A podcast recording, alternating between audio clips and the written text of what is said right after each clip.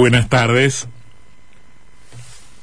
Las actitudes de los actores políticos pueden ser criticadas, perfectamente criticadas, desde la perspectiva de quien mira con la intención de encontrar en los sucesos el predominio de valores que se procuran defender, con los que uno está de acuerdo, o de disvalores que se pretenden combatir. Ese es el terreno, digamos, de la evaluación ética. Me gusta esta decisión porque responde a una concepción solidaria o porque fomenta la competitividad en la economía y eso es bueno. Me disgusta esto otro porque fortalece la mezquindad o alimenta la avaricia o detesto esto otro porque supone un recorte a las libertades públicas. No sé, son ejemplos. Pero en todo caso, con arreglo a determinados valores o a determinados principios, nos pronunciamos sobre la realidad, sobre las cosas que van ocurriendo, sobre el comportamiento de los políticos, sobre la orientación de los gobiernos. Es una posición o una posibilidad o una postura que a la vez puede ser calificada de cómoda y de indispensable o de imprescindible. Cómoda porque es relativamente sencillo ponerse en el lugar del espectador y aplaudir o abuchear según lo que nos van entregando desde el escenario. E indispensable también porque la política sin valores se convierte en un cinismo puro. Y así es como nos gusta o nos disgusta un gobierno, nos emociona o nos irrita determinada figura. Ahora, hay también otras posibilidades, otras perspectivas, otro, otra dimensión del, del análisis. Advertir, por ejemplo, que hay una, una sucesión o una cadena de hechos que son inquietantes, que son preocupantes, porque pueden desatar, por ejemplo, procesos inmanejables, llenos de dudas, vacíos de certezas o porque esos sucesos inspiran, no sé, recuerdos feos, o porque permiten vaticinar futuros desagradables, una serie de hechos que nos entrega algún pronóstico más o menos velado sobre el futuro. Ese podría ser un, un, un, análisis posible de este momento particular, independientemente del gusto o disgusto que nos acarreen lo que hacen los actores, el comportamiento de los políticos, que nos guste o que nos disguste la reacción de tal o cual protagonista. En efecto, estamos asistiendo a una sucesión de hechos y de pronunciamientos que son preocupantes desde varios puntos de vista. Desde el punto de vista de la gobernabilidad, una cosa muy práctica, muy concreta, y también desde el punto de vista de la vigencia del Estado de Derecho, cosa que en el fondo también termina siendo muy práctica. En el fondo es muy práctico y es muy práctica la diferencia y muy visible la diferencia entre un régimen democrático y una dictadura, pero en todo caso ese respeto al Estado de Derecho deriva de, eh, bueno, de una fe en determinados presupuestos, que son efectivamente pautas de convivencia. Por ejemplo, la división de poderes establecida en la Constitución Nacional, el apego colectivo de todos nosotros a ciertas reglas que nos permiten convivir y tramitar nuestras diferencias, nuestras diferencias de opiniones y nuestras diferencias de intereses. El episodio de la aparente marcha atrás del Poder Ejecutivo en el pedido de renuncia formulado al subsecretario de Energía, Federico Basualdo, que aparentemente sigue en funciones tanto como que hoy se ha mostrado en un acto público, digo, ese episodio comporta una completa desautorización del ministro de Economía, Martín Guzmán, quien solicitó la dimisión de Basualdo, pero también, y esto es mucho más grave, una desautorización abierta a la figura del presidente de la República. debe decirse, es este el más grave de los episodios de los que de este tipo o parecido, de este tipo o más o menos, ha vivido el gobierno desde el mismísimo día de su asunción, con ese fantasma muy potenciado, muy alimentado del doble comando. Hubo otros episodios que también podrían ser inscriptos en esta tensión. La declaración explosiva de tal o cual figura de segunda o tercera línea, comentarios inconvenientes de figuras del espacio gobernante respecto sobre quién ejerce el liderazgo y quién no, y otros episodios de calibre similar.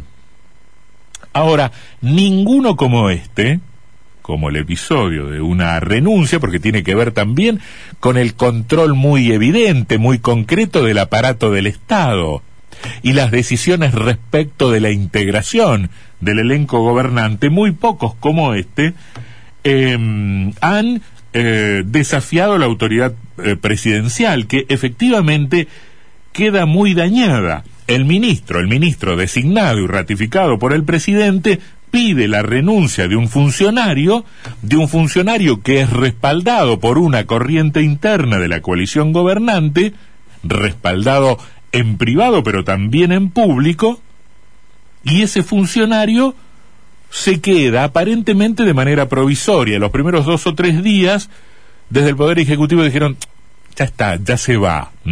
Este, se queda, pero es cuestión de horas que se vaya. Bueno, ahora parece que no se va. Hoy, insisto, apareció el funcionario al que se le pidió la renuncia públicamente el viernes, aparece ahí.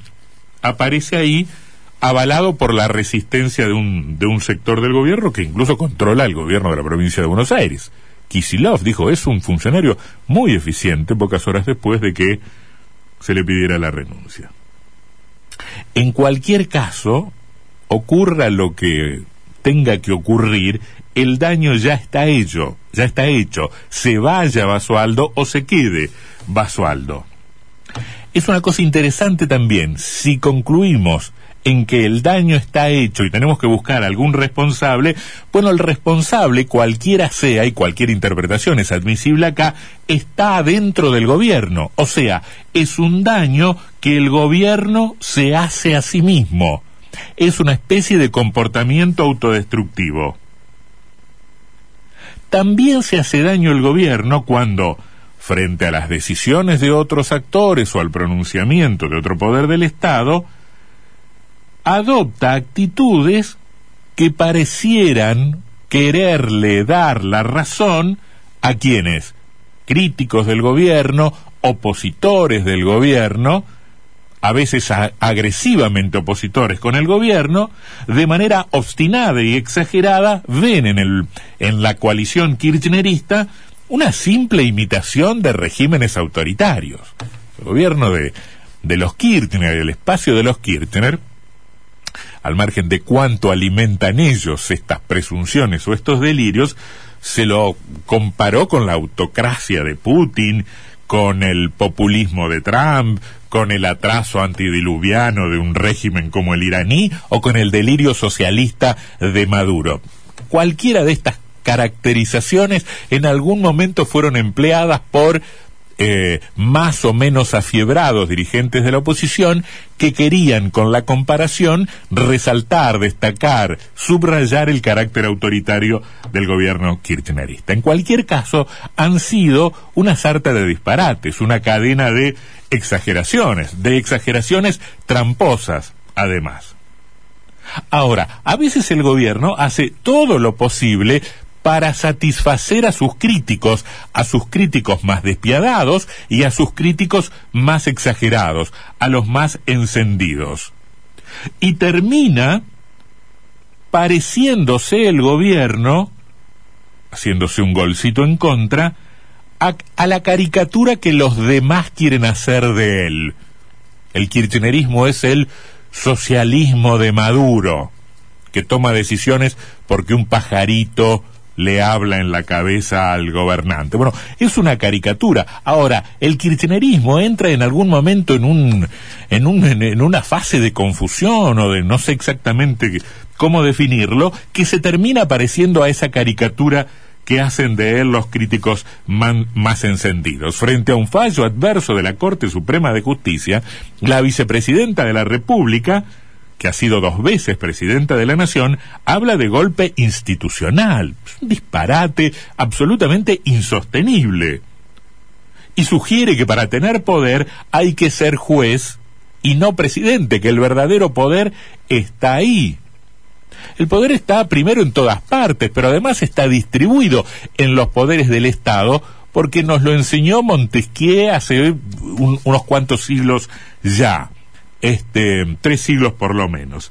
Em, y de eso se trata el Estado de Derecho y el diseño de un régimen institucional que no concentre en una persona sola, en un dirigente mesiánico, en un salvador, en un, en un mesías, todo el poder. Perdonen por la absurda clase de instrucción cívica de tercer grado, pero es que el delirio de los actores de la política nos lleva a discutir esto que está resuelto desde hace mucho en la historia y en la ciencia política y en, y en las ciencias sociales y en cualquier espíritu democrático que no discute que el poder judicial puede y yo diría debe fallar muchas veces en contra de lo que dictamina el poder ejecutivo.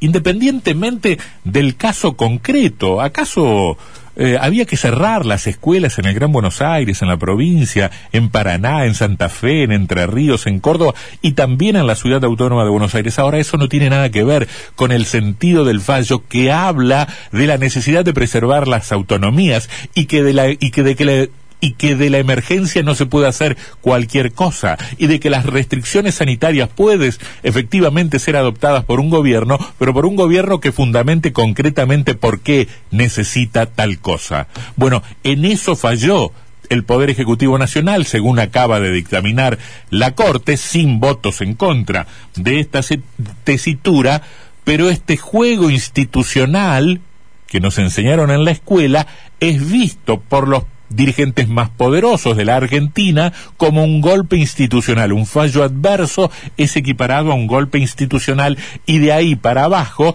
de, la de ese lugar de la estructura de poder para abajo, toda una sarta de disparates de quienes no, no, están en condiciones de pensar con su propia cabeza, sino que como loros repiten lo que el poder les dice que deben repetir y convertir en posición eh, pública. El presidente, que se jacta de ser profesor de Derecho, dice que el derecho se muestra anquilosado y decrépito en un fallo de esta naturaleza y sus rivales, por una vez muy oportunos, resucitan ese tuit que escribió en 2013 para dudar del título de abogada de la entonces presidente de la República, Cristina Fernández de Kirchner, que no entendía entonces, dice Fernández ahora, contagiándose de aquel error conceptual de su compañera de fórmula, que no entendía que la Corte no era sino un contrapoder, poder y contrapoder. Cristina no entiende que la Corte es contrapoder, dijo el presidente Fernández entonces, hace ocho años. Ahora, lo que se vuelve contrapoder o lo que era contrapoder hoy es golpismo, golpe blanco, golpe blando, maniobra destituyentes. Y acá está la cadena de hechos y la sucesión de errores que son difíciles de caracterizar o de buscarles una razón porque son reacciones destempladas, incomprensibles, que dan lugar a la peor conjetura. Uno se sienta a mirar y, a ver, ¿qué les pasa? ¿Están desesperados? ¿Están confundidos? ¿Están bloqueados? ¿Qué les pasa? Lucen impotentes, con escasa lucidez para reaccionar, cometen todos los errores, se hacen en contra todos los goles posibles. Se convierten en lo que sus adversarios creen que son o quisiera que sean el gobierno se vuelve, perdón por la repetición, pero es que la repetición de los actores obliga a la repetición de los comentarios, el gobierno se vuelve, en efecto, setentista, pero del siglo XVIII, pre-revolución francesa, desconocen a Montesquieu, se olvidan de la división de poderes de la República del Estado de Derecho. Si no fuera peligroso, Si no fuera peligroso, sería cómico. Sería cómica esta sucesión de errores, por así caracterizarlas, que pensar en todo caso que irresponsablemente en el poder están jugando con cosas que no tienen repuesto.